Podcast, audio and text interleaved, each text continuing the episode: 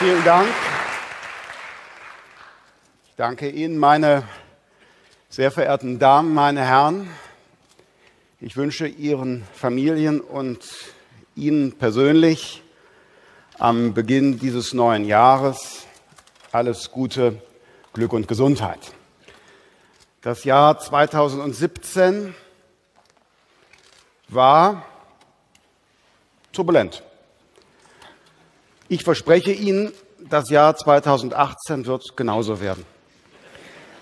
Das ist ja das Reizvolle an den Freien Demokraten. Wir sind eine Partei mit eingebautem Nervenkitzel.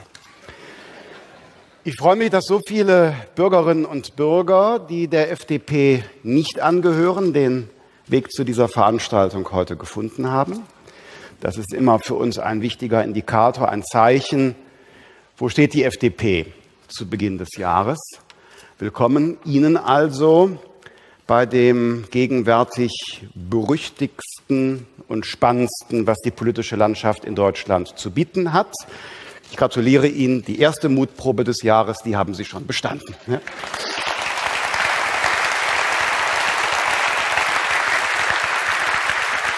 Meine Damen und Herren, das Dreikönigstreffen ist ein besonderes Ereignis im politischen Kalender für die Teilnehmerinnen und Teilnehmer wegen der Bedeutung dieses Jahresauftakts, für die Rednerinnen und Redner, weil es eine außerordentliche, eine ganz besondere Atmosphäre hier in Stuttgart ist. Jeder, der schon einmal hier hat sprechen dürfen, erinnert sich daran.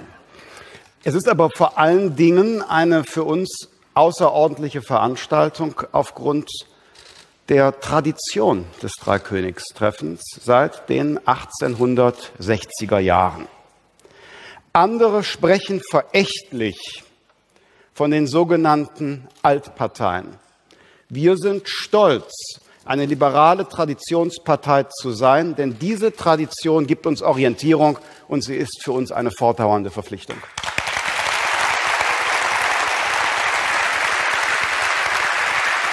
Ist so.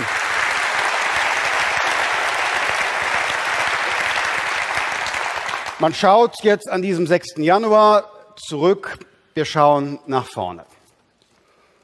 Ich erinnere mich, als ich vor acht Jahren zum ersten Mal hier habe sprechen dürfen. Ich erinnere mich genau an die Situation und an das, was folgte. Denn im Juni 2010 lag die FDP in der politischen Stimmung noch bei drei Prozent. Als Regierungspartei mit starken Persönlichkeiten im Kabinett, ich nenne ja exemplarisch, weil sie hier vorne sitzt, unsere verdienstvolle liebe Freundin Sabine Leuthäuser-Schnarrenberger. Wir haben seinerzeit Verantwortung gelegentlich bei anderen gesucht für unsere schwierige Lage. Aber die Situation der FDP hatte nichts mit anderen zu tun. Das Problem waren wir selbst. Wir haben nach der Wahl aus den Augen verloren, welche Ideen und Werte unsere Anhänger vor der Wahl begeistert haben. Und diese historische Lektion haben wir gelernt. Die haben wir gelernt.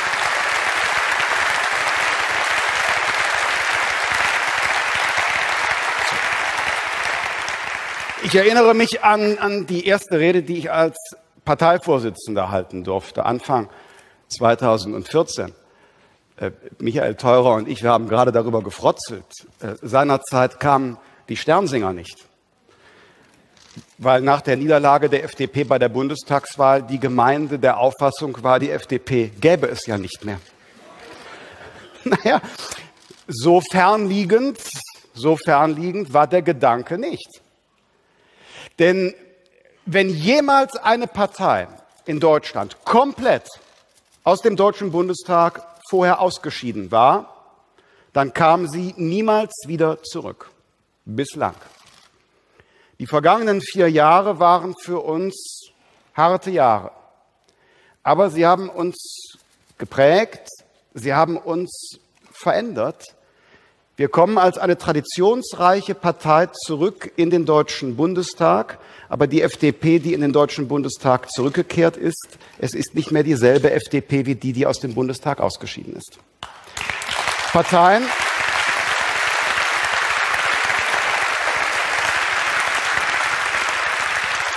Schauen Sie, schauen Sie, kein Unternehmen, keine Organisation, auch keine Partei ist ein Selbstzweck.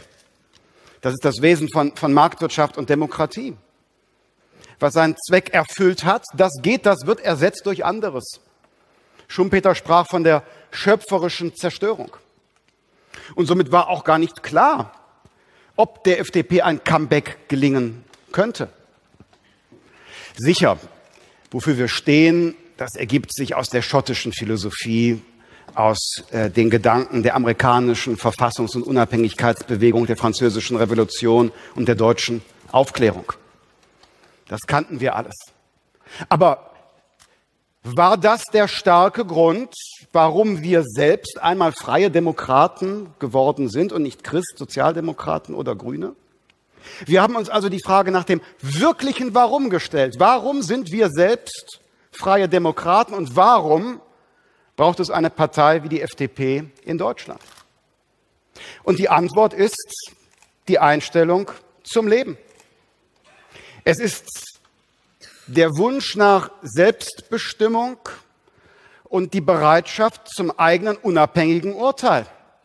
Es ist die Schaffensfreude und die Offenheit für den Wandel und es ist die Neugier auf neue Technologien und die Toleranz gegenüber Menschen, die ihr Leben anders führen wollen als man selbst.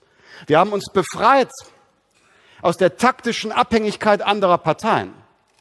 Wir haben uns befreit von der Ängstlichkeit vor Kritik. Und wir haben uns befreit vom Einfluss organisierter Interessen weil wir selbst wieder wissen,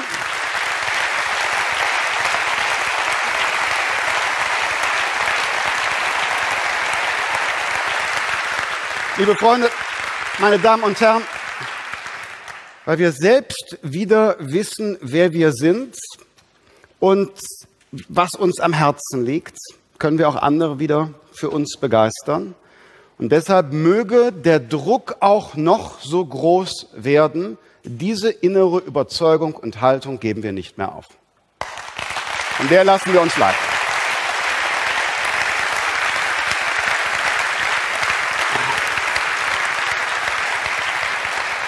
Die vergangenen, die vergangenen vier Jahre waren äh, harte Arbeit. Und der Erfolg ist nicht die Leistung weniger oder gar nur die Leistung eines Einzelnen. Es waren alle Mitglieder unserer Parteiführung. Es waren die Kandidatinnen und Kandidaten bei den unterschiedlichen Wahlen. Es waren die tausenden Ehrenamtler, die in unserer Partei arbeiten. Es waren unsere 63.000 Mitglieder, die diesen Erfolg gemeinsam ermöglicht haben. Wir sind eine Partei,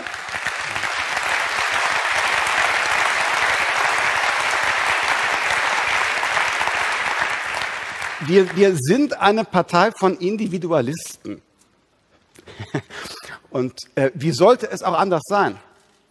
Aber wir haben gelernt, dass eine Partei von Individualisten dann stark ist, wenn sie zu Teamwork fähig ist. Und deshalb danke ich jedem Einzelnen ganz herzlich für den Einsatz während der vergangenen vier Jahre. Da knüpfen wir dran an. Jetzt, äh, jetzt wird gefragt, na die FDP, die ist äh, trotz der gegenwärtig, Sie verfolgen das vielleicht auch, gibt durchaus Anwürfe an die FDP. Ähm,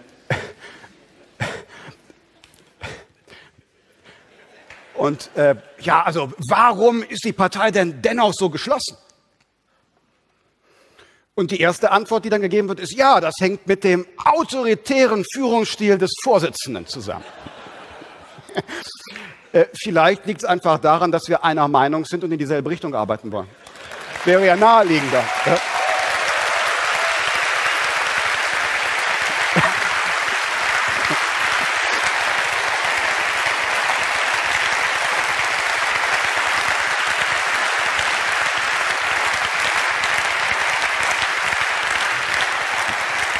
Also, also zu Beginn dieses Jahres 2018 schauen wir auf die FDP und wir haben eine Haltung gefunden und dokumentiert. Und mit dieser Haltung übernehmen wir Verantwortung in Regierung und Opposition.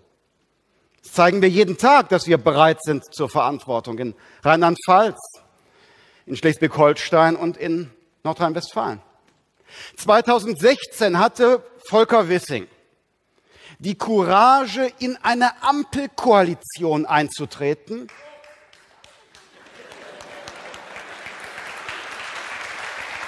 Ja.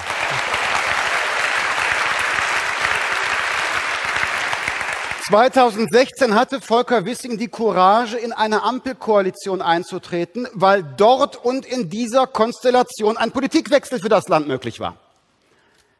2017 haben Wolfgang Kubicki und Heiner Garg in Schleswig-Holstein eine Jamaika-Koalition verhandeln können, weil dort in dieser Konstellation ein Politikwechsel möglich war.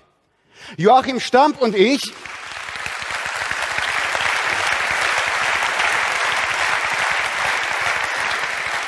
Joachim Stamp und ich, wir haben im größten Bundesland Nordrhein-Westfalen im Sommer des letzten Jahres eine schwarz-gelbe Koalition mittragen können, weil dort in dieser Konstellation ein Politikwechsel möglich war. Die Freien Demokraten regieren mit SPD, mit Grünen, mit der CDU, weil wir jedes Mal aufs Neue schauen, ob ein Politikwechsel möglich ist. Und das zeigt, wir sind bereit zur Übernahme von Verantwortung, aber wir sind auch eine eigenständige Gestaltungspartei, die nicht in das Lager irgendeiner anderen Partei gehört.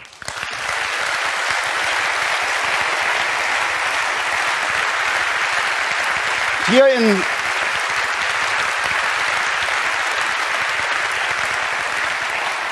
Und hier in Baden-Württemberg, ich weiß das noch genau, hier in Baden-Württemberg ist unser Freund Uli Rülke hart dafür kritisiert worden, dass er nicht stellvertretender Ministerpräsident in einem Kabinett Kretschmann wird. Aber diese Entscheidung war genauso mutig wie die von Volker Wissing, denn in dieser Konstellation hier wäre eben kein Politikwechsel möglich gewesen. Ich bin überzeugt, Meine Damen und Herren, ich bin überzeugt, wer den Status quo überwinden will, der darf sich nicht am Applaus des Tages orientieren, sondern nur an den Überzeugungen, für die man bereit ist zu streiten im Plenarsaal und auf dem Marktplatz. Nur daran. Meine Damen und Herren, jetzt haben wir zu Beginn dieses Jahres sieben Landesminister und 80 Abgeordnete im Deutschen Bundestag. Wir haben die Organisation unserer Arbeit im Deutschen Bundestag gegenüber früheren Zeiten verändert. Wir haben jetzt starke stellvertretende Fraktionsvorsitzende, die ein eigenes fachlicheres Ressort führen. Also sozusagen für die unterschiedlichen Themen das politische Gesicht sind. Katja Suding, Alexander Graf Lambsdorff, Michael Theurer, Stefan Thomé, Frank Sitter. Wir haben Nicola Beer als Generalsekretärin, stellvertretenden Parteivorsitzenden Christian Dürr übrigens. Ich wollte nur aufpassen, ob Sie auch, auch stellvertretender Fraktionsvorsitzender, ob Sie auch noch dabei sind. Ich habe ihn nicht vergessen. Stellvertretenden Parteivorsitzenden Wolfgang Kubicki und Marie-Agnes Strack-Zimmermann, unsere parlamentarischen Geschäftsführer Marco Buschmann, Stefan Thomé und äh, Florian Tonka. Äh, die alle können jetzt wirken. Uns wurde vorgehalten, die FDP, sie sei eine One-Man-Show. Ich muss sagen, zur Zeit der außerparlamentarischen Opposition ist One-Man-Show besser als No-Man-Show. Ähm, aber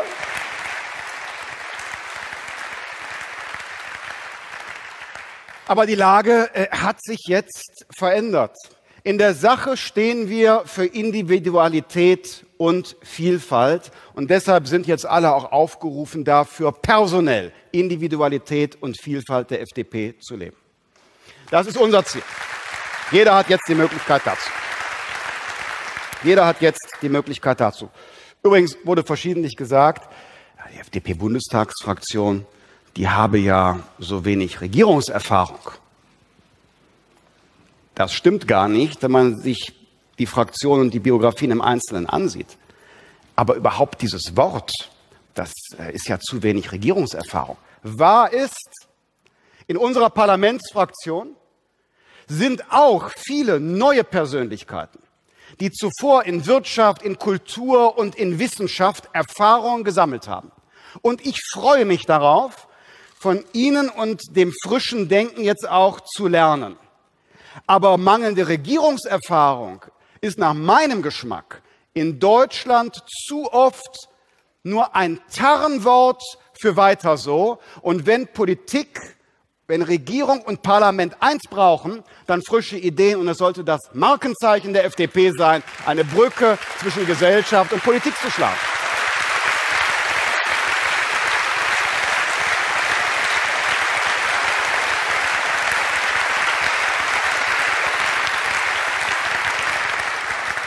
Meine Damen und Herren, Deutschland geht es gut, aber die gegenwärtige Stärke unseres Landes führt uns alle natürlich in Versuchung, uns in der Komfortzone einzurichten. Dabei ändert sich gegenwärtig um uns herum und in unserer Gesellschaft Grundlegendes. Erstens, die Vereinigten Staaten sind unser traditioneller Bündnispartner, aber auf Sicht der nächsten Jahre keine verlässliche Größe mehr. China hingegen strebt jetzt mit Macht auf die Weltbühne und hat seine jahrzehntelang geübte politische und ökonomische Zurückhaltung aufgegeben. Wie ist die Antwort darauf? Abschottung und die Augen verschließen? Das darf nicht die Antwort sein. Die Antwort muss sein die Wiederherstellung der Handlungsfähigkeit Europas und das aktive Eintreten für weltweiten Freihandel.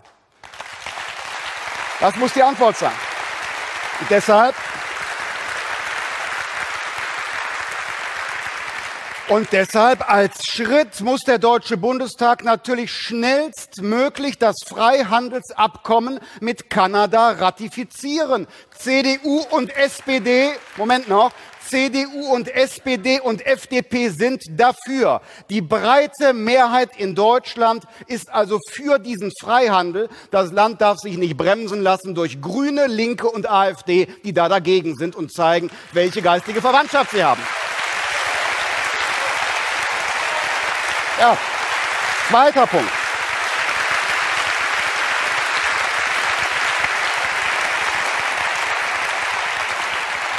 Zweitens verändert die digitale Revolution alles. Unser Leben, unsere Gehirne, die Machtstrukturen in der Gesellschaft und Biografien. Die Antwort darauf kann doch nicht Teilnahmslosigkeit sein. Die Antwort muss mehr Tempo sein beim Ausbau der Infrastruktur, der Modernisierung des Rechts, insbesondere für fairen Wettbewerb, auch bei der Digitalisierung und endlich eine Politik, die erkennt, dass die Digitalisierung auch für den Staat selbst eine Chance ist. Wir können uns nicht erlauben, länger Zeit zu verlieren. Drittens.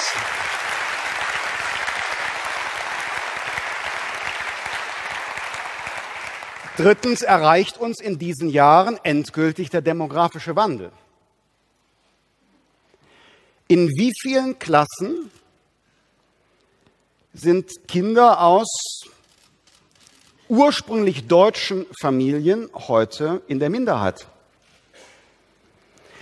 Wie viele Familien leben von Sozialleistungen, ein starker Grund für die wachsende Kinderarmut, weil sie keinen Tritt am Arbeitsmarkt fassen. Die Zahl der Rentnerinnen und Rentner steigt. Sie übersteigt die Zahl derjenigen, die neu ins Berufsleben eintreten. Und der Fachkräftemangel ist dabei, zu einem großen Risiko für die wirtschaftliche Entwicklung unseres Landes zu werden. Die Antwort darauf kann aber doch nicht sein, Mütterrente und Mindestlohndokumentationsverordnung. Die Antwort darauf muss sein, eine Priorität für Bildungspolitik, ein flexibler Sozialstaat und endlich eine liberale Einwanderungspolitik in unserem Land.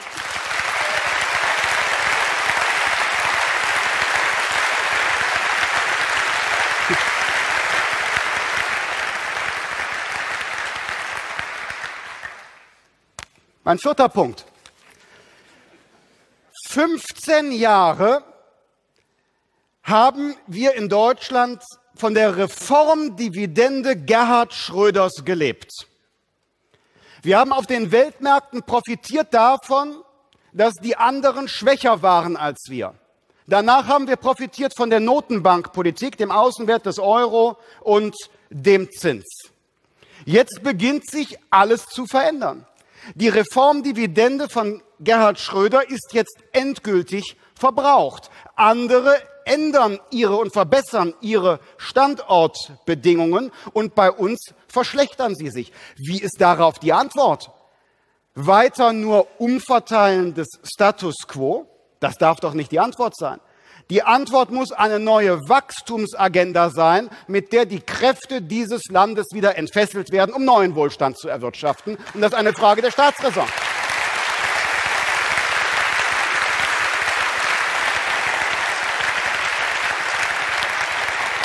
Und die, die fünfte Zeitenwende, die ich exemplarisch ansprechen will, das ist das Ergebnis der Bundestagswahl selbst.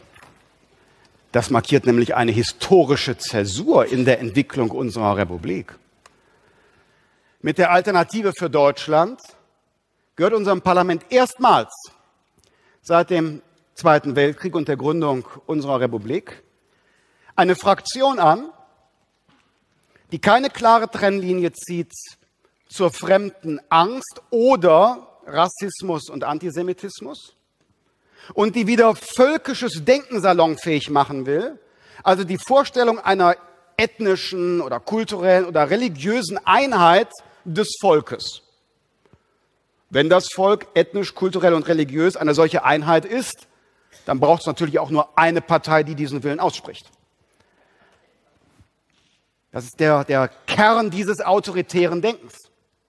Die Antwort auf die AfD im Parlament kann doch nicht sein, ignorieren oder moralisieren. Erst recht nicht die Übernahme von Parolen. Die Antwort muss die nüchterne Zurückweisung sein und eine andere Bundespolitik, die die Probleme wieder klein macht, die die AfD vorher groß gemacht haben. Das muss die Antwort darauf sein. Also,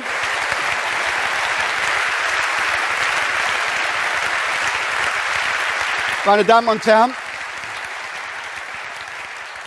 meine Damen und Herren, wir, auch andere, die westliche Welt, wir stehen in einer Zeitenwende. Das betrifft nicht nur uns, sondern über uns weit hinaus gibt es diese Veränderung.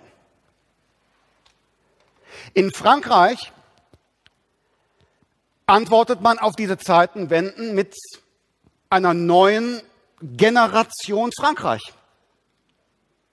Neue Generation bezieht sich da nicht auf das Alter der Personen, sondern auf das Alter der Ideen und Konzepte. In Frankreich öffnet man sich offensiv für neue Ideen, für neue großartige Talente der ganzen Welt, für Waren und man geht zu Hause strukturelle Reformen an, die lange vorher verschleppt worden sind. Der neue französische Präsident Macron ist bereit, dafür sogar Konflikte in seiner Gesellschaft einzugehen. Wenn sie der Preis dafür sind, dass sich etwas verändern kann. Und was soll die deutsche Antwort darauf sein? Dieser inzwischen auch legendäre Satz, der Bundeskanzlerin am Tag nach der Bundestagswahl. Ich weiß nicht, was wir hätten anders machen sollen. Man kann, man kann ein Land mit Taten überfordern, Man kann eine Gesellschaft mit Ambitionslosigkeit aber auch unterfordern.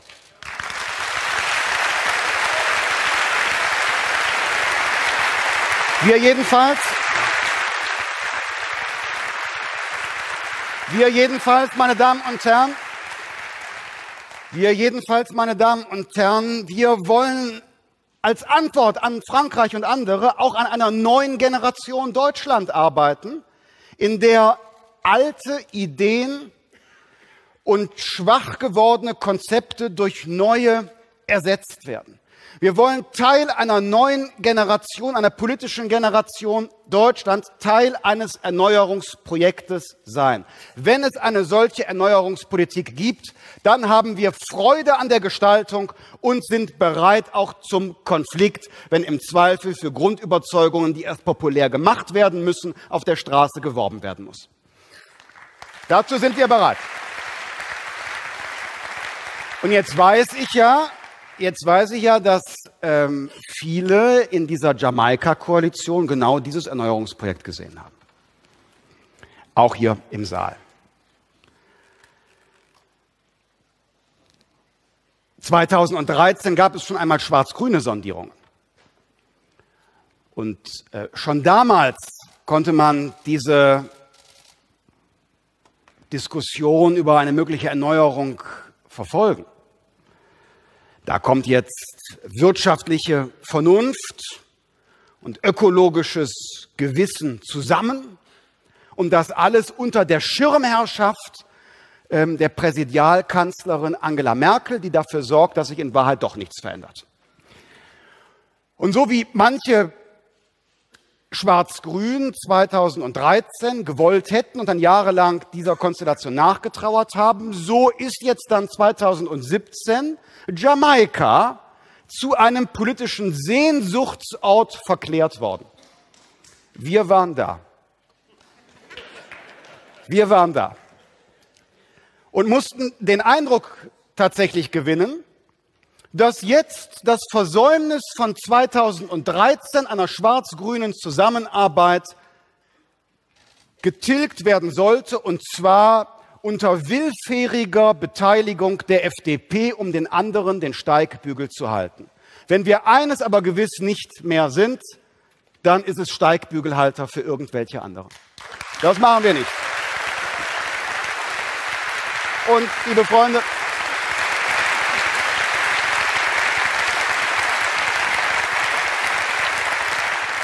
Es gibt ja, ich meine, dahinter steckt noch etwas tiefer liegendes, hinter dieser Jamaika-Verklärung und Enttäuschung. Das ist nur ein Symptom. Bei dem, was ich jetzt sage, geht es nicht um uns, um diese konkrete Entscheidung. In Deutschland gibt es einen verbreiteten Glauben, widersprüchliche Wahlprogramme von Parteien seien im Grunde schädlich. Widersprüche zwischen den Parteien seien falsch für das Gemeinwohl und müssten dann irgendwie auf angenehme Weise verbunden werden, damit dann gute, gemeinwohlorientierte Politik rauskommt. Das ist eine spezifisch deutsche und im Übrigen auch vordemokratische Form der politischen Romantik, meine Damen und Herren. Vordemokratisch. Biedermeier. Das ist eine vordemokratische Form der politischen Romantik.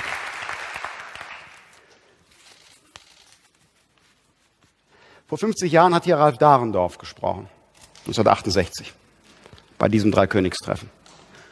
Und er hat seinerzeit gewarnt vor politischen Utopien die einen anderen Menschen formen wollen. Und er hat für die Offenheit der Gesellschaften geworben. Und als Voraussetzung für diese Offenheit der Gesellschaft hat Dahrendorf vor 50 Jahren an dieser Stelle dafür plädiert, auch das, was es an Unterschieden in einer Gesellschaft gibt, es auszuleben. Eine Gesellschaft, in der versucht wird, alles so in einem Gleichgewicht schwebend zu halten, in einer solchen Gesellschaft geht der Antrieb für Fortschritt und die Möglichkeit zur Korrektur von Fehlentscheidungen verloren. Und deshalb Es gibt in unserer Demokratie nicht nur die Pflicht zum Kompromiss unter Demokraten, es gibt auch die Pflicht zur Kontroverse unter Demokraten, die den Wettbewerb lebendig hält.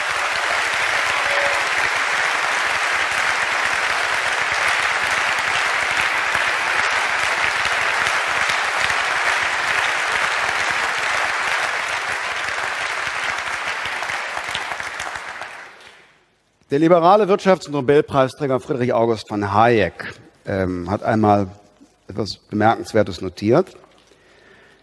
Ich zitiere ihn.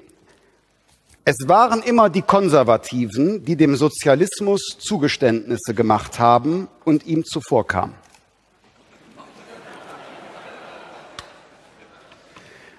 Das kann man natürlich heute nicht mehr wörtlich nehmen.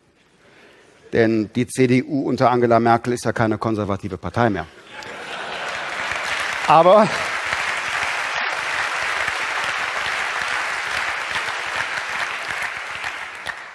und die Grünen sind auch keine Sozialisten. Allerdings hat deren Fraktionsvorsitzender Hofreiter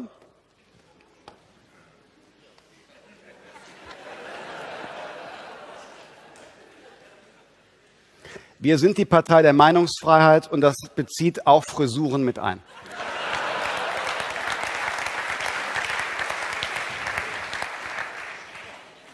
Hat also der Fraktionsvorsitzende, ja, jetzt eine ernste Bemerkung, hat der Fraktionsvorsitzende Hofreiter auf seinem Parteitag ausgeführt, jetzt nach dem Scheitern der Jamaika-Sondierungen, die Grünen seien die letzte handlungsfähige linke Partei. Die Grünen seien die letzte handlungsfähige linke Partei. Davon konnten wir uns während der Sondierungen selbst einen Eindruck verschaffen. Und wir haben Pragmatiker getroffen. Keine Partei ist ein monolithischer Block. Wir haben dort Pragmatiker getroffen mit fremden, aber interessanten Ideen.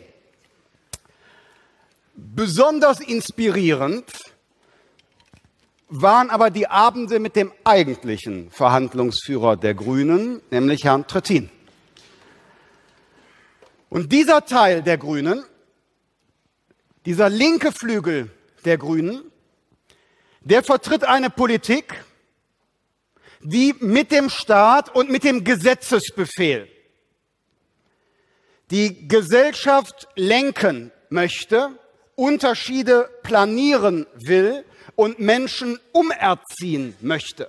Eine solche Haltung darf man vertreten, aber als Liberale können, als Liberale dürfen wir einer solchen Haltung nicht zur Macht verhelfen.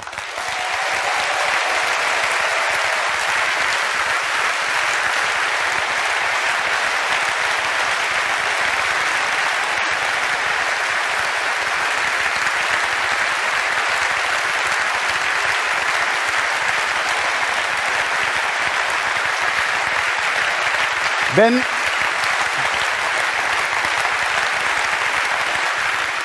wenn Wahlprogramme, wenn Wahlprogramme überhaupt noch irgendeinen Sinn haben sollen, dann muss man die Entscheidungen, die nach Wahlen getroffen werden, auch an ihnen messen. Wir haben aus staatspolitischer Verantwortung die Oppositionsrolle gewählt und das stärkt unsere Demokratie, es ist eine Kampfansage an Politikverdrossenheit und Protestwahlverhalten, denn niemand kann mehr sagen, in der bürgerlichen Mitte der Politik gäbe es keine Unterschiede, die zur Wahl stünden. Ich bin, ich bin, ich bin, ähm, ich glaube, vor Weihnachten war das in einem Interview von einer Journalistin gefragt worden, äh, ob wir denn hoffen würden, dass bei der nächsten Wahl die Wählerinnen und Wähler vergessen hätten, dass wir jetzt nicht in diese Regierung eingetreten sind. Wieso vergessen? Ganz im Gegenteil. Unser Nein war ein konstruktives Nein. Es war ein Nein zum Status quo. Es war eine Investition in unsere Glaubwürdigkeit, eine Investition, die sich dann bezahlt machen wird, wenn wir dereinst bei einem Erneuerungsprojekt unseres Landes wirkliche Gestaltungsmacht brauchen. Also warum vergessen? Im Gegenteil.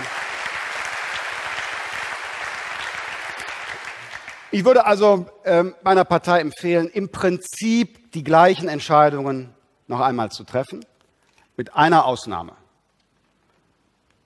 Dieses Verfahren, wochenlang Dutzende Verhandler auf dem Balkon die Papiere aufschreiben, in denen noch genauer immer notiert wird, wo man sich nicht einig ist. Ein solches Verfahren würde ich nicht ein zweites Mal wiederholen, meine Damen und Herren. Es hat falsche Erwartungen geweckt.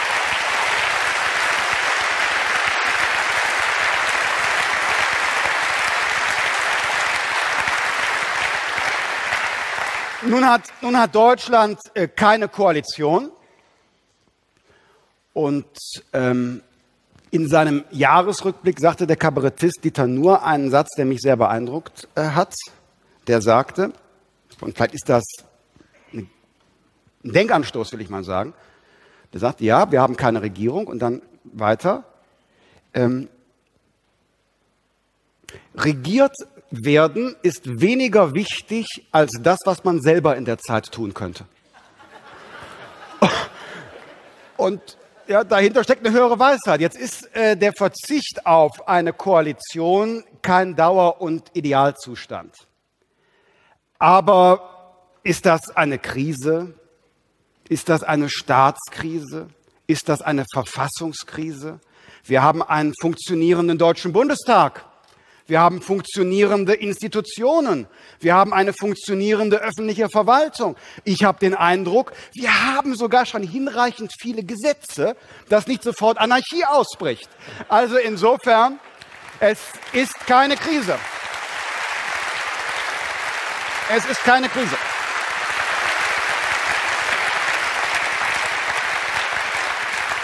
Es ist keine Krise und es wird ja auch kein Dauerzustand sein voraussichtlich gibt es jetzt eine große Koalition.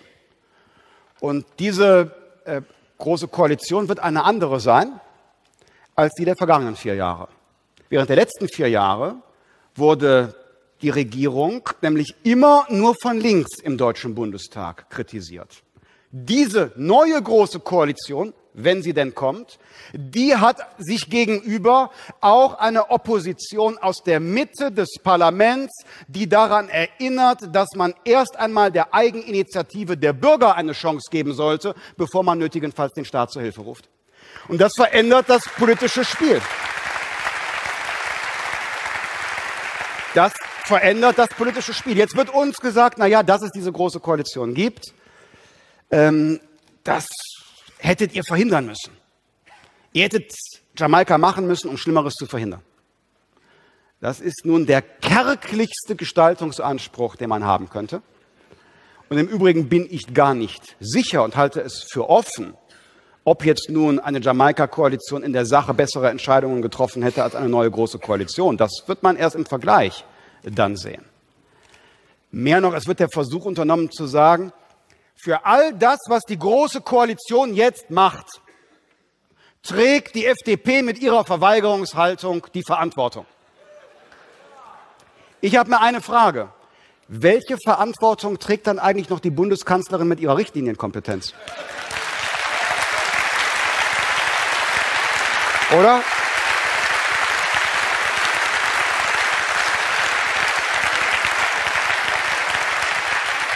Das, das ist doch der Versuch, wieder eine Alternativlosigkeit zu konstruieren.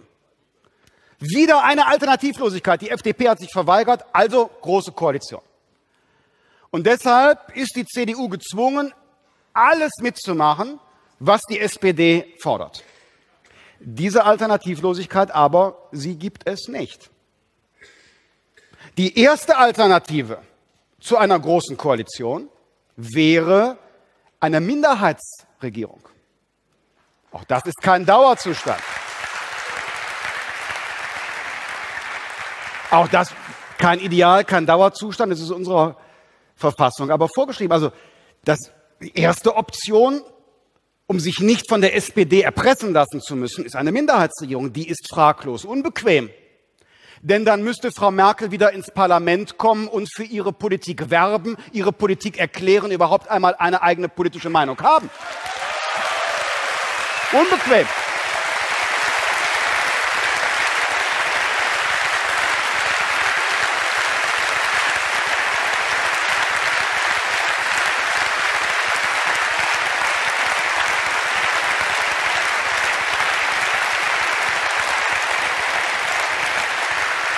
Mir fällt,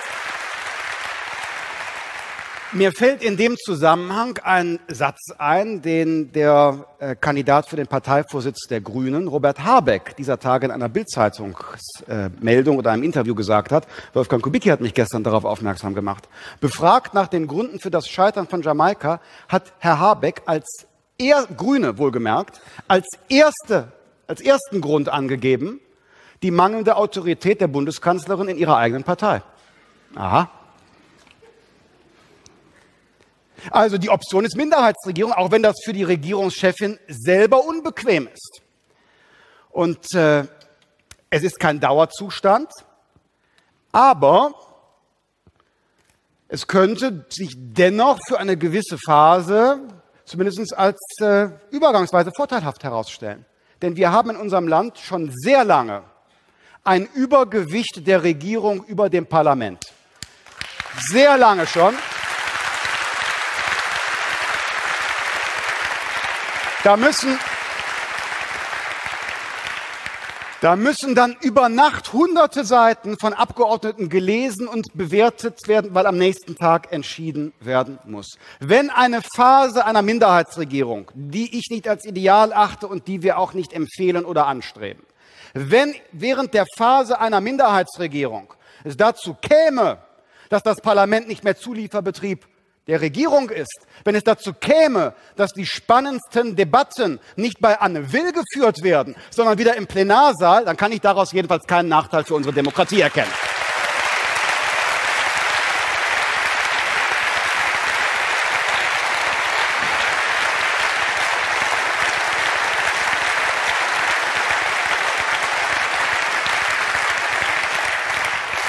Wenn also die Bundeskanzlerin eine, neu, eine, eine solche äh, Konstellation, Minderheitsregierung nicht will, weil sie unbequem ist, muss sie dennoch der SPD keine Zugeständnisse machen. Und wenn die Union der SPD Zugeständnisse macht, dann muss sie selbst dafür die Verantwortung übernehmen. Denn es gäbe immer auch die zweite Alternative.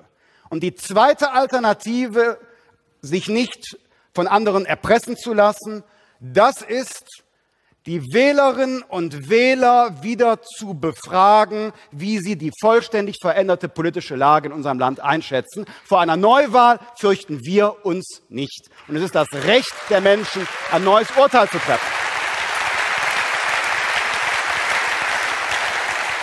Es ist das Recht.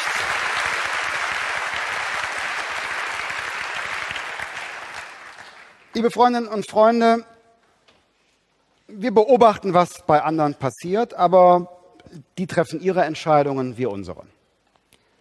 Bei unserer Arbeit konzentrieren wir uns darauf, das Projekt Neue Generation Deutschland möglich zu machen. Zum einen dadurch, dass wir unser eigenes politisches Gewicht erhöhen. In diesem Jahr stehen wieder zwei Landtagswahlen an. In Hessen und in Bayern.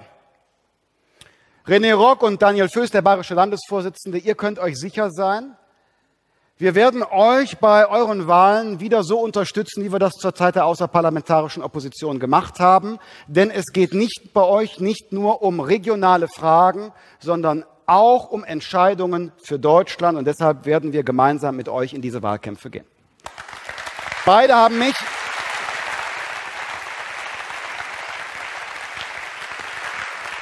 Beide haben mich übrigens ausdrücklich gebeten, unsere Haltung bei diesen Wahlen nochmal zu unterstreichen. Das ist nämlich die gleiche Haltung, die wir in den vergangenen Jahren gezeigt haben, nämlich die Haltung, dass wir bei diesen beiden Landtagswahlen bereit sind, auch Verantwortung zu übernehmen. aber nicht um jeden Preis. Wenn es möglich ist zu gestalten, in Hessen und in Bayern und Politikwechsel zu erreichen, dann wird die FDP das tun. Und wenn es nicht möglich ist, dann werden wir unsere Glaubwürdigkeit ein weiteres Mal dokumentieren, indem wir die Oppositionsrolle annehmen. Auch das würde unsere Position in der politischen Landschaft stärken. Und zum anderen,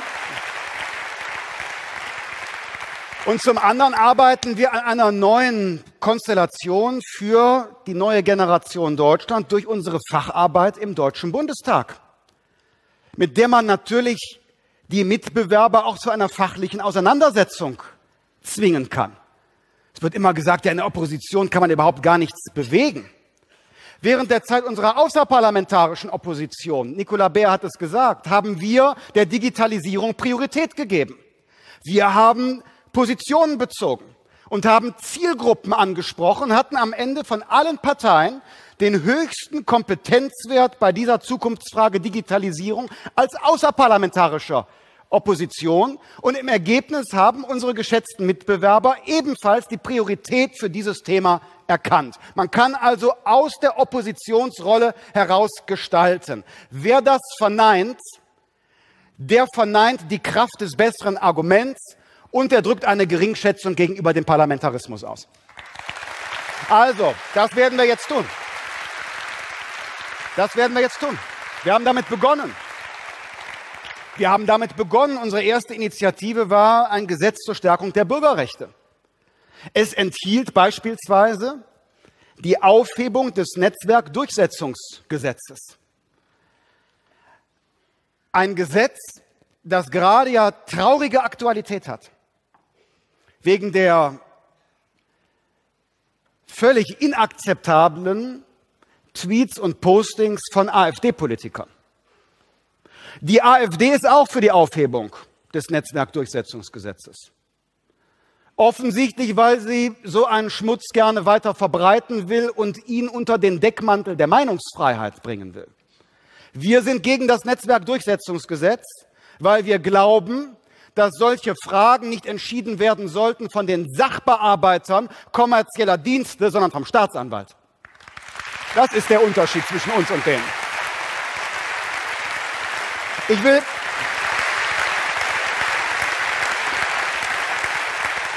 ich will im, im, im Blick nach vorn, was unsere fachlichen Themen sind, fünf kurze Gedanken zur Ankündigung nur bringen. Fünf kurze Gedanken, Themenfelder, die uns beschäftigen werden. Ich fange bewusst mit diesem an. Die FDP setzt sich als liberale Partei für die Lebenschancen eines jeden Einzelnen ein. Wer sich für die Lebenschancen eines jeden Einzelnen einsetzt, der muss sich aber auch für die Überlebenschancen der Menschheit engagieren. Wir tragen ökologische Verantwortung. Daran muss uns niemand erinnern. Die FDP war die erste Partei, die den Umweltschutz im Programm und im Kabinett verantwortet hat. Ein Evergreen.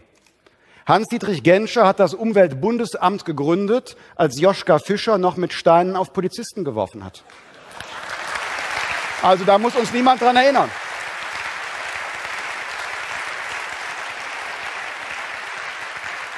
Und deshalb stehen wir zum Klimaschutzabkommen von Paris. Aber es fordert, aber es fordert von uns eben auch einen neuen Realismus. Der Klimaschutz ist eine globale Aufgabe. Wir werden ihn alleine nicht leisten können. Zu versuchen, bei uns im Alleingang Klimaziele zu erreichen und Arbeitsplätze und Wohlstand in Frage zu stellen, wird nur die Akzeptanz dieser Politik in Frage stellen.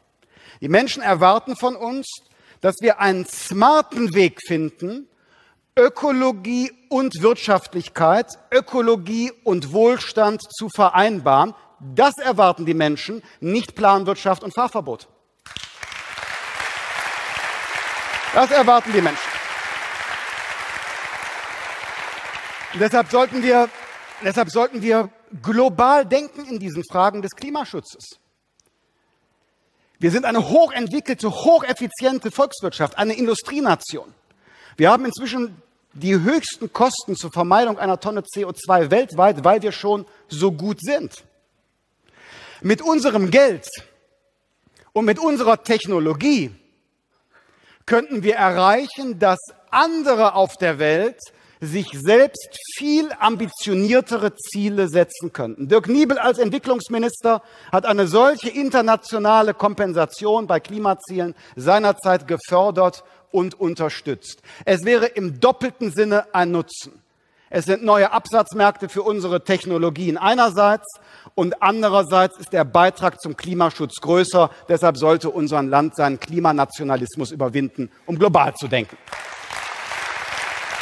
Aber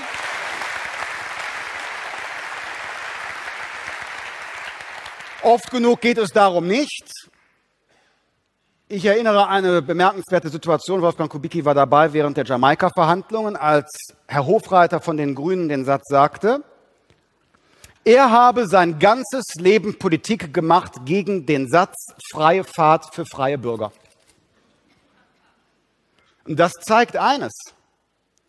Wer symbolisches Handeln will und wer bei einer globalen Frage wie dem Klimaschutz nur national denkt, dem geht es gar nicht um die Bewahrung der Schöpfung und die Nachhaltigkeit, sondern dem geht es um ein anderes Leben für die Menschen in Deutschland. Und das ist nicht ökologisch, sondern ideologisch.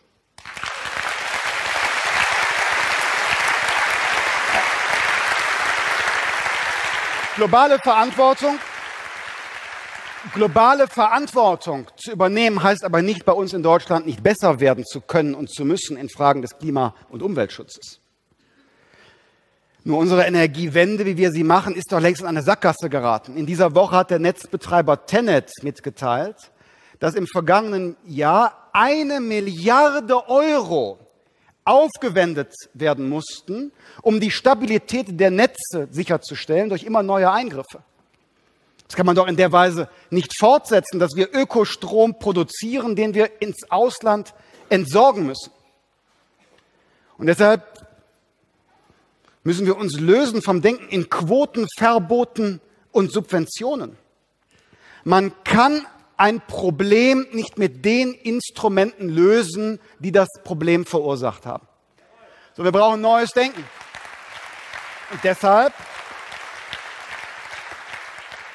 Und deshalb wollen wir, dass CO2 einen Preis bekommt europäisch wirksam gehandelt wird. Wer CO2 verbraucht bzw. ausstößt, der zahlt. Und zwar sektorübergreifend in ganz Europa. Das wirft den Innovationsmotor Marktwirtschaft an. Und wir wollen, dass Theologen und Politologen wie ich in den Parlamenten die Ziele festlegen dürfen. Aber die Zielerreichung, die legen wir wieder in die Hände der Techniker und Naturwissenschaftler. Zweiter.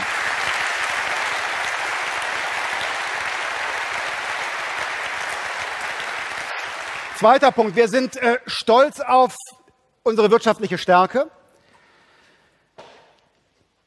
Und sie zu erhalten ist Staatsräson. Es ist die Marktwirtschaft, die die Flöcke einschlägt, an denen das soziale Netz aufgehangen ist. Wer soziale Verantwortung wahrnimmt, der sorgt sich um die wirtschaftliche Stärke unseres Landes. Die Quellen unseres Wohlstands sind aber im Prinzip 100 Jahre alt. Also müssen wir uns darum bemühen, dass sie in die neue Zeit kommen, aber zugleich brauchen wir auch mehr Gründergeist in unserem Land. Wir müssen dafür sorgen, dass die wirtschaftliche Erneuerung auch durch sozusagen ausgelagerte Labore in Form von neu gegründeten Unternehmen stattfindet. Vieles ist dazu zu sagen, ein entwickelter, wirksamerer Kapitalmarkt, ist erforderlich. Vor allen Dingen müssen wir aber mehr Menschen in die Lage versetzen, aus einer Idee auch einen Betrieb zu machen. Ich nenne nur ein Beispiel für eine Maßnahme. In Nordrhein-Westfalen führen wir jetzt ein Gründerstipendium ein, eine FDP-Initiative. Für diejenigen, die noch nicht einen fertigen Geschäftsplan haben, mit dem sie zu einer Bank oder zu einem Investor gehen können sondern für diejenigen, die zum Beispiel als Studienabsolventen aus dem Patent erst einmal einen Geschäftsplan machen, die aber nicht aus der Familie heraus die finanziellen Möglichkeiten haben, um ihren Lebensunterhalt zu bestreiten. Für die gibt es nun 1000 Euro für zwölf Monate im Jahr, nicht mit irgendeinem bürokratischen Nachweis für Büromaterial, sondern ausschließlich darum, dass man sich keine Sorgen machen muss, ob der Kühlschrank gefüllt ist. Denn Unternehmergeist darf nicht davon abhängen, ob die eigene Familie schon wohlhabend war, sondern er darf nur davon abhängen, ob eine Idee gut ist und sich durchsetzen kann. Bürokratie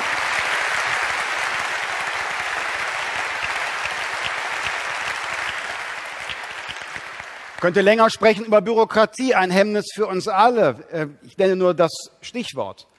Ähm, vor allen Dingen sorge ich mich darum, dass sich inzwischen auf der internationalen Bühne die finanziellen Rahmenbedingungen für wirtschaftlichen Erfolg fundamental verändert haben.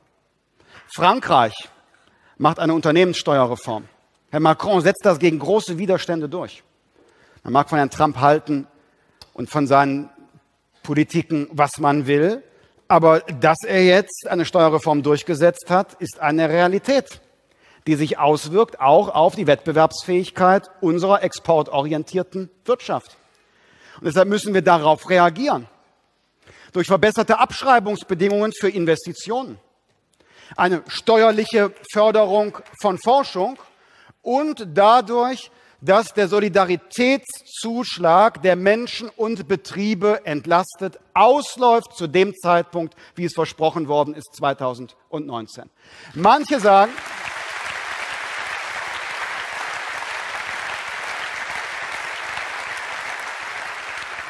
Wir haben, das, wir haben das ja in der Debatte erlebt und in den Verhandlungen, dass es heißt, ja, wir können uns äh, steuerliche Entlastungen nicht leisten. Wir sind ja auch bescheiden schon geworden in unseren Vorschlägen. An große Steuerreformen unter dieser Konstellation dachten wir ja schon gar nicht mehr. Wir können uns nicht eine breitere Entlastung leisten. Ich sehe es genau andersrum. Weil sich alles verändert hat, muss sich auch unsere Haltung, unsere deutsche Haltung dazu ändern. Die anderen sagen, wir können uns nicht leisten, die Belastungen zu reduzieren. Ich sage, wir können uns nicht leisten, bald die höchsten Unternehmenssteuern der Welt zu haben.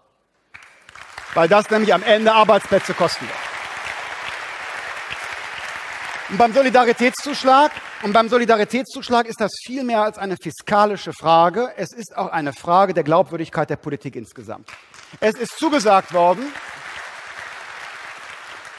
es ist zugesagt worden, dass diese Ergänzungsabgabe entfällt, wenn der Grund ihrer Erhebung entfallen ist, 2019. Nach unserer Auffassung ist es dann auch ein Gebot unserer Verfassung, wie der politischen Hygiene dieser Ankündigung Taten folgen zu lassen. Wenn andere dazu nicht bereit sind, dann werden wir vor dem Bundesverfassungsgericht Klage gegen eine Abgabe erheben, die nicht mehr rechtlich von den Bürgerinnen und Bürgern verlangt werden darf. Dann wir den Weg. Dann gehen wir den Weg.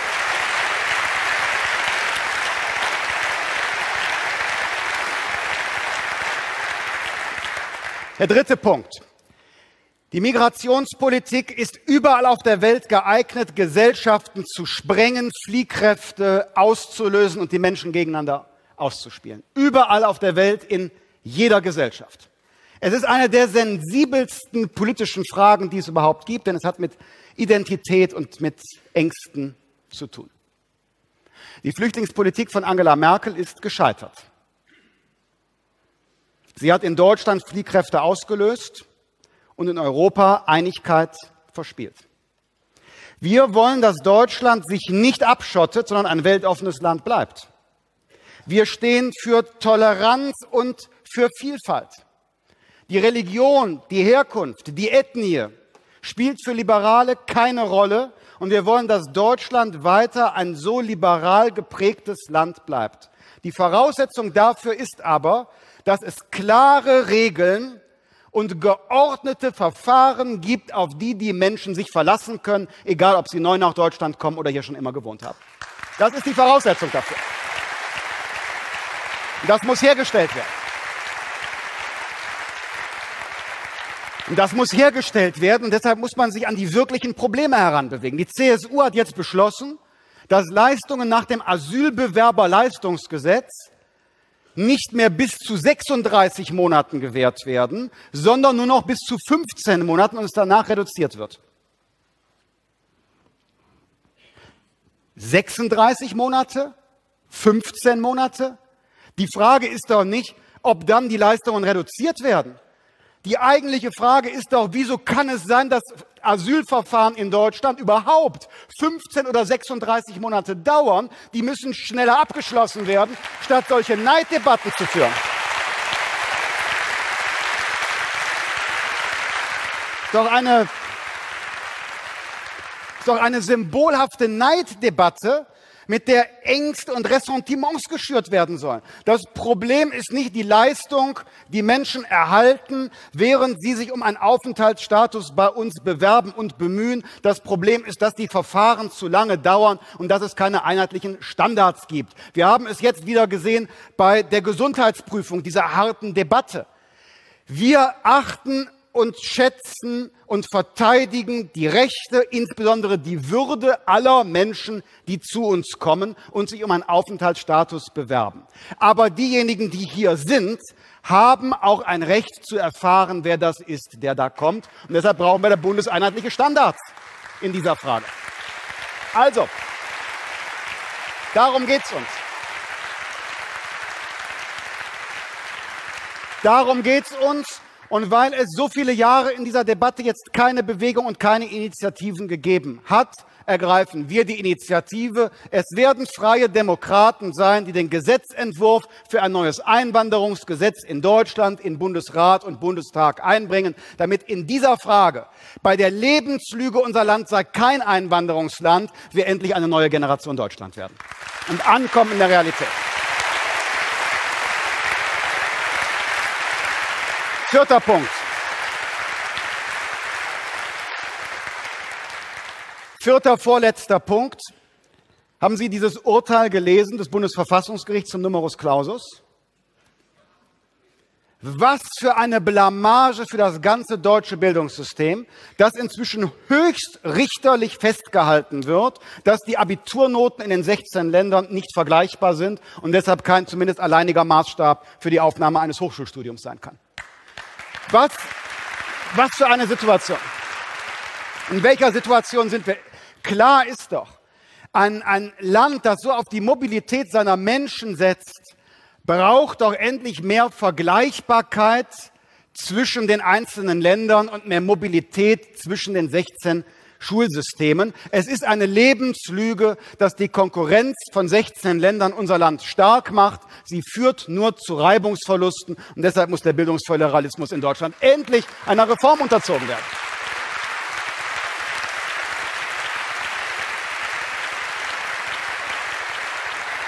Und selbst, selbst bei den ersten, bei den Anfangsfragen, Uli Rülke hat es ausgeführt, kommt man da gegenwärtig in Deutschland nicht weiter.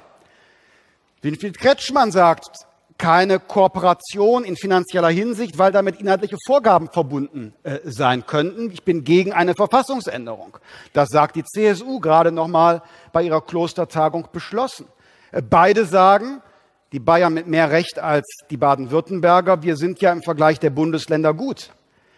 Ja, liebe Freundinnen und Freunde, meine Damen und Herren, ja, sicher ist Bayern besser als Bremen. Aber wenn man sich damit zufrieden gibt, haben wir in Deutschland ein Problem, denn nicht Bayern steht im Wettbewerb mit Bremen, Deutschland steht im Wettbewerb mit Nordamerika und den asiatischen Ländern. Und deshalb müssen wir im Weltmaßstab denken.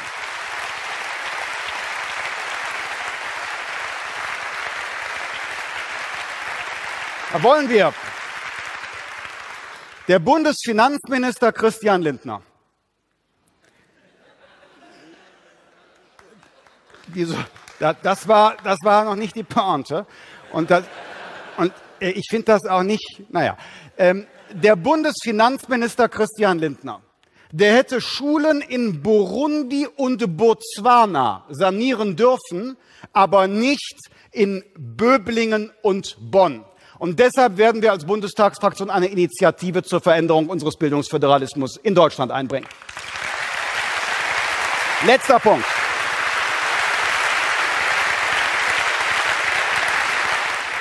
Letzter Punkt. Letzter Punkt. Wir stehen vor einer Dekade der Gestaltung Europas. Das ist keine Sache von wenigen Wochen und Monaten. Eine Reformdekade und wir brauchen sie.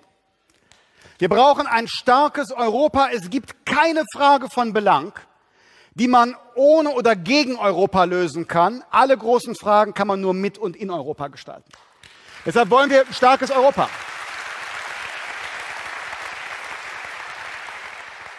Wir betonen nur, dass auf der einen Seite die Stärke beim Grenzschutz, beim digitalen Binnenmarkt, bei der Sicherheit, dass diese Stärke eine Voraussetzung hat, nämlich die Konzentration auf die wirklich wichtigen Aufgaben. Und es gibt andere Aufgaben, die muss man nicht allgemein europäisch regeln. Manche sehen darin eine Europaskepsis. Das Gegenteil ist richtig. Wer das starke Europa will, der muss dafür sorgen, dass es sich um die wirklich wichtigen Fragen kümmert und ansonsten mehr Rücksichtnahme auf regionale Unterschiede erlauben. Das erst macht Europa stark. Bei den großen Fragen und bei den großen Fragen wünschen wir uns jetzt äh, mehr Dynamik. Herr Macron hat vorgeschlagen, eine Initiative für eine stärkere Integration der Sicherheits- und Verteidigungspolitik in Europa. Was für eine großartige Idee. In den 50er Jahren ist die europäische Verteidigungsgemeinschaft am Veto Frankreichs gescheitert. Wenn jetzt, 2017 war das, ein französischer Präsident diese Initiative neu ergreift, dann darf der Kontinent kein zweites Mal dieses Rendezvous mit der Geschichte verpassen. Ergreifen wir also diese Hand.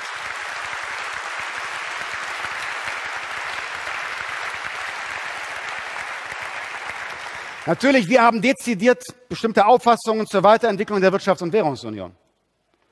Uns geht es um die finanzpolitische Eigenverantwortung der einzelnen Staaten. Weil diese Eigenverantwortung die Voraussetzung dafür ist und den Anreiz bietet, die eigenen Probleme und Reformen anzugehen. Ein Fanal, dass in Italien jetzt Silvio Berlusconi wieder in die Politik eingreift, denn die gegenwärtige Schwäche Italiens hat nichts zu tun mit der Stabilitätspolitik Europas, sondern nur mit den Versäumnissen der Generation Berlusconi in Europa und Italien selbst. Also ein Fanal. Und deshalb sind wir für finanzpolitische Eigenverantwortung, um Reformanreize zu bilden. Herr Macron will Investitionen in disruptive Technologien. Und da stimmen wir ihm zu.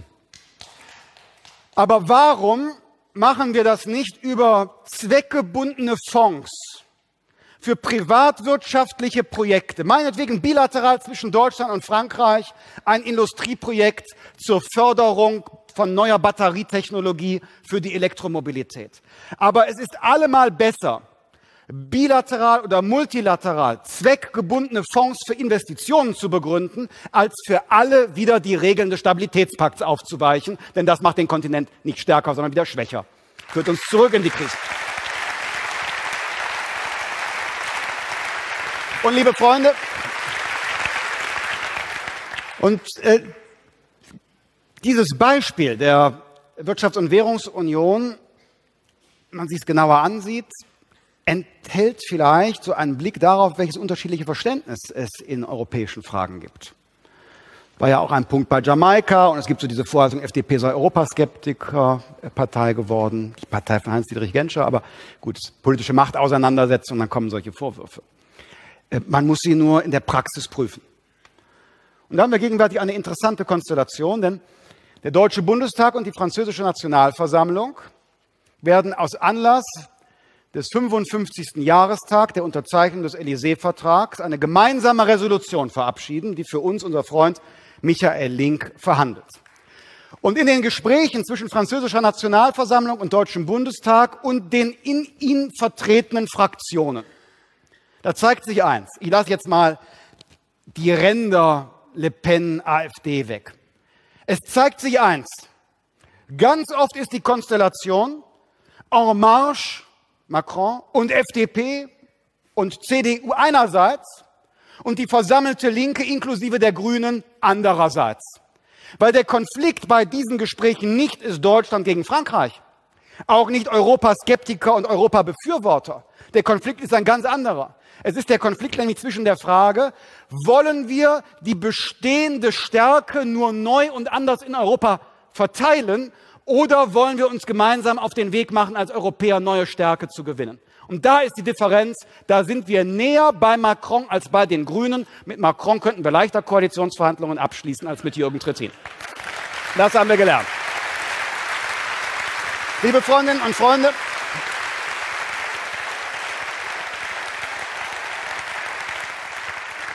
Ich komme zum Schluss, nachdem äh, die FDP die Jamaika-Sondierungen verlassen hat, äh, gab es Motivspekulationen. Da wurde eine, eine Strategie vermutet. Die Grünen haben uns gar einen Rechtsruck attestiert.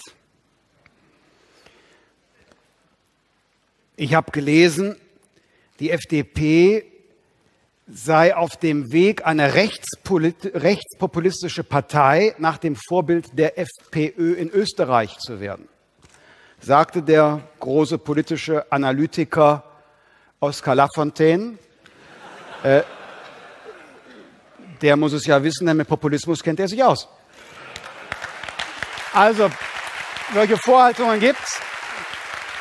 Nur, jetzt schauen wir uns die mal an, die, die FDP. Die FDP ist eine liberale, eine individualistische, eine, eine weltoffene, eine progressive und säkulare Partei.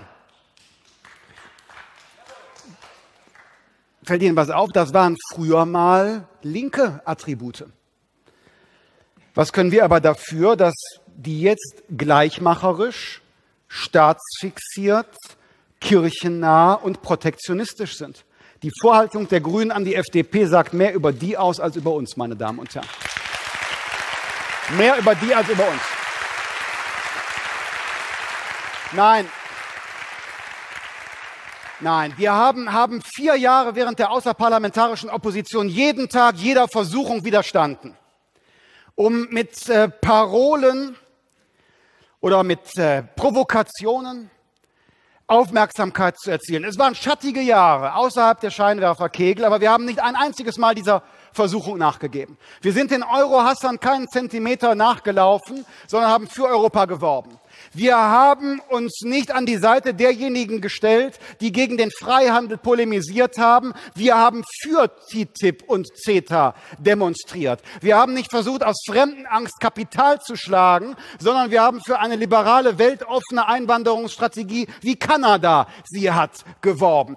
Die Bürgerinnen und Bürger haben diesen Kurs der FDP bestätigt. Mit 10,7 Prozent haben sie uns als Partei der Mitte, als Partei des vernünftigen Arguments, als Partei Partei des Wandels wieder in den Deutschen Bundestag gewählt, weil die Mitte dort zu lange verwaist war. Wir wären verrückt, wenn wir diesen Platz in der Mitte des Parlaments jetzt wieder aufgeben würden. Wir wollen ihn nach links oder rechts, nach vorne.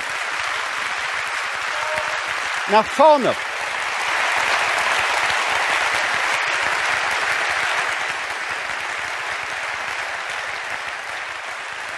Wir wollen nach vorne. Wir wollen, wir wollen nach vorne. Und die eigentliche Auseinandersetzung ist die gar nicht zwischen links und rechts mehr. Die eigentliche Auseinandersetzung ist immer noch die, die Ralf Dahrendorf in seiner Rede hier vor 50 Jahren beschrieben hat. Es ist die Auseinandersetzung zwischen Vielfalt und Intoleranz. Es ist die, die Auseinandersetzung zwischen, zwischen äh, Abschottung und Weltoffenheit. Es ist die Auseinandersetzung zwischen Vernunft und moralischer Überheblichkeit, zwischen Individualität und dem Versuch, mit dem Staat zu lenken in einem Satz. Es ist die Auseinandersetzung zwischen den Verfechtern einer offenen Gesellschaft und ihren Gegnern. Egal ob in Regierungsverantwortung oder als Oppositionspartei. Wir sind der Freiheit des Einzelnen verpflichtet und deshalb kämpfen wir, egal ob die Gegner links oder rechts stehen, für die Offenheit dieser Gesellschaft. In dieser Tradition stehen wir, in dieser Tradition bleiben wir. Ich danke Ihnen.